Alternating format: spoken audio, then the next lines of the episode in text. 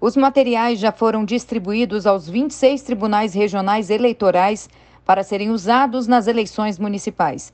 Entre eles, 9 milhões de máscaras de proteção, mais de 2 milhões de face shields, que são aqueles protetores transparentes faciais, 2 milhões de álcool em gel e meio milhão de canetas.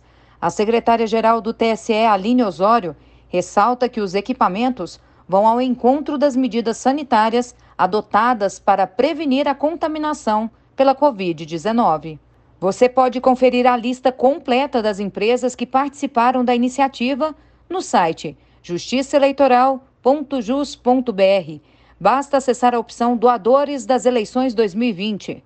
Para o vice-presidente do TSE, ministro Luiz Edson Fachin, a parceria é uma prova de que a sociedade está comprometida com as eleições. O presidente do TSE, ministro Luiz Roberto Barroso, ressaltou o sucesso da parceria. Do TSE, Mônica Vieira.